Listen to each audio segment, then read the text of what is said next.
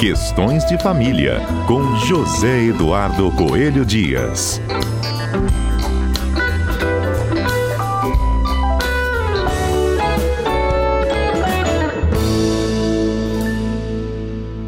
No destaque de hoje, gente, o Brasil superando a marca de um milhão de divórcios extrajudiciais. É claro que esse número, né, é contado desde 2007, quando houve a possibilidade, né, dos divórcios extrajudiciais acontecerem dentro do ambiente de cartório.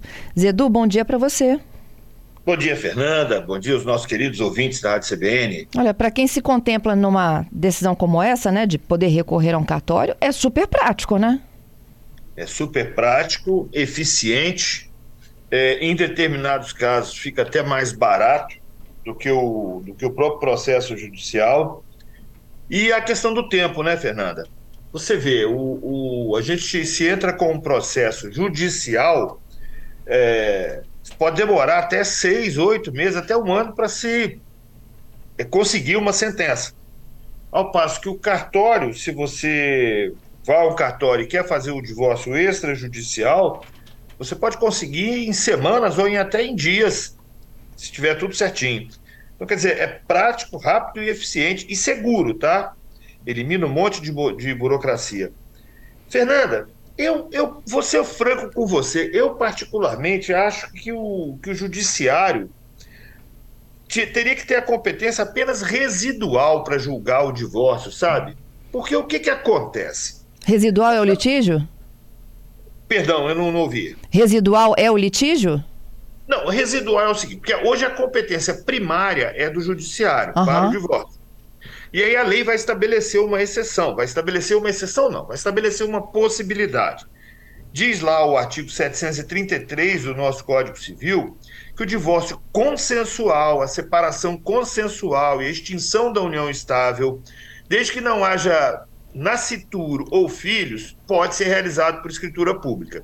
Então perceba, para que eu faça o divórcio em cartório, eu tenho que ter consenso e não pode ter nem filho nem filhos incapazes e não pode ter nascituro. Entendeu? Uhum. Então, toda a competência acaba sendo de forma primária para o judiciário. É, historicamente, isso faz até algum sentido, e eu te explico por quê.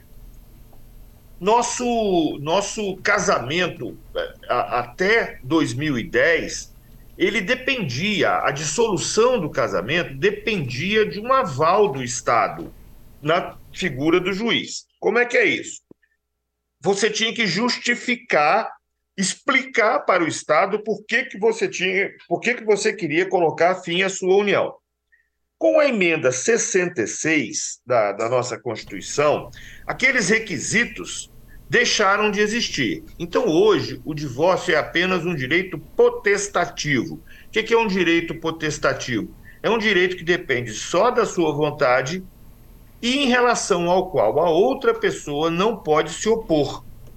Então, se eu digo que quero me divorciar, a outra, o meu cônjuge, não pode fazer absolutamente nada, tem que aceitar e pronto. Não é nem aceitar, é se submeter àquela manifestação de vontade.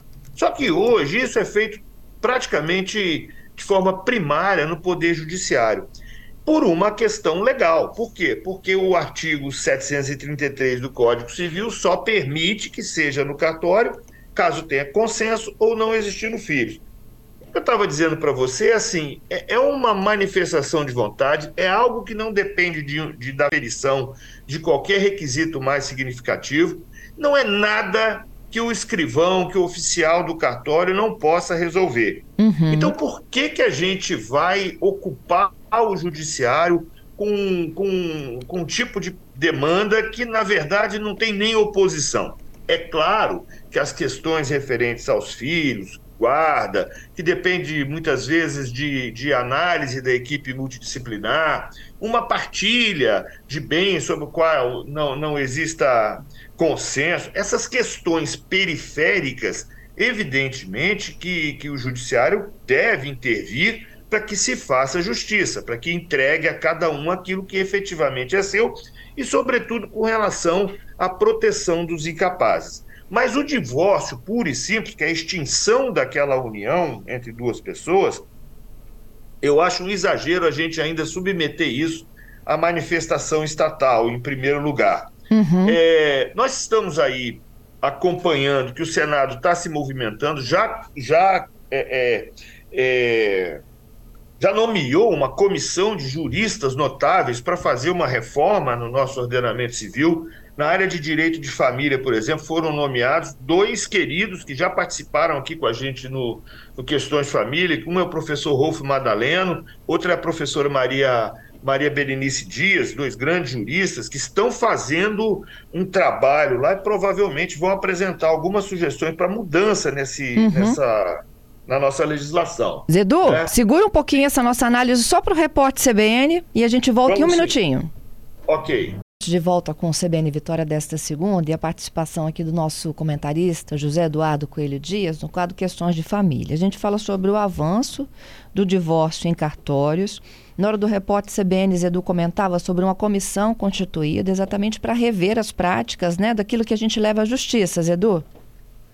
É, exatamente. Porque o que, que acontece? O, o nosso Código Civil ele foi concebido na década de 70 quando ainda não havia a possibilidade de formação de família, se não pelo casamento, quando o próprio casamento sofreu uma forte regulação e interferência estatal, é, e tudo mudou. Com a Constituição de 88, tudo mudou, né, Fernanda? Uhum. Hoje a sociedade é diferente precisa de uma legislação diferente, uma, uma legislação que corresponda à realidade atual e não aquela da concepção lá da década de 70, embora o código tenha entrado em vigor em 2002. A verdade é que o nosso Código Civil ele já nasceu velho né, já nasceu velho, ele virou uma espécie de Benjamin Button, né, daquele filme, que, que ele nasce velho e, e, e, o legislador, aos poucos, vem reformando, tornando ele mais novo,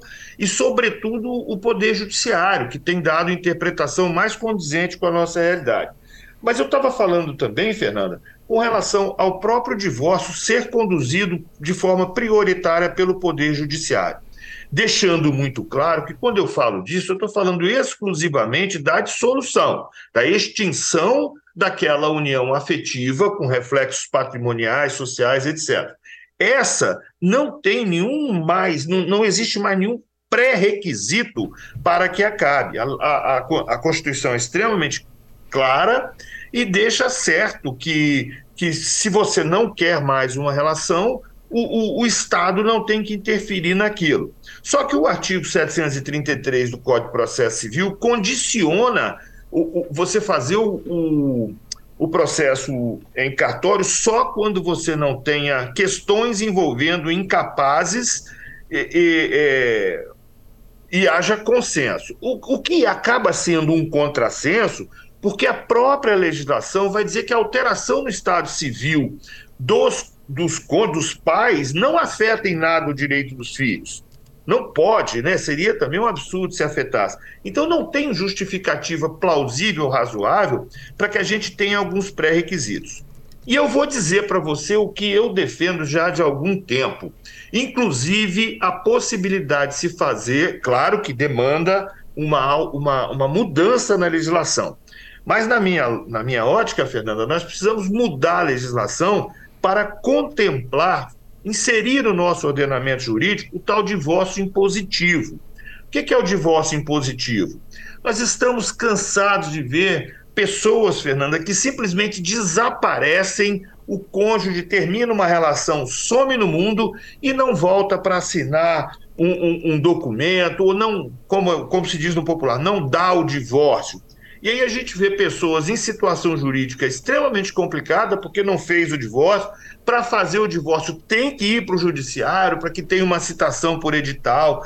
Depois é nomeado um curador. Pra, quer dizer, burocratiza extremamente o, o, processo. Eu defendo que seja feito isso tudo por cartório, através de notificação, marca-se uma hora, se a pessoa não apareceu para assinar, é considerado uma anuência aquela, aquela separação, aquele divórcio mas deixando muito é, evidente aqui para os nossos ouvintes que não é assim hoje, tá?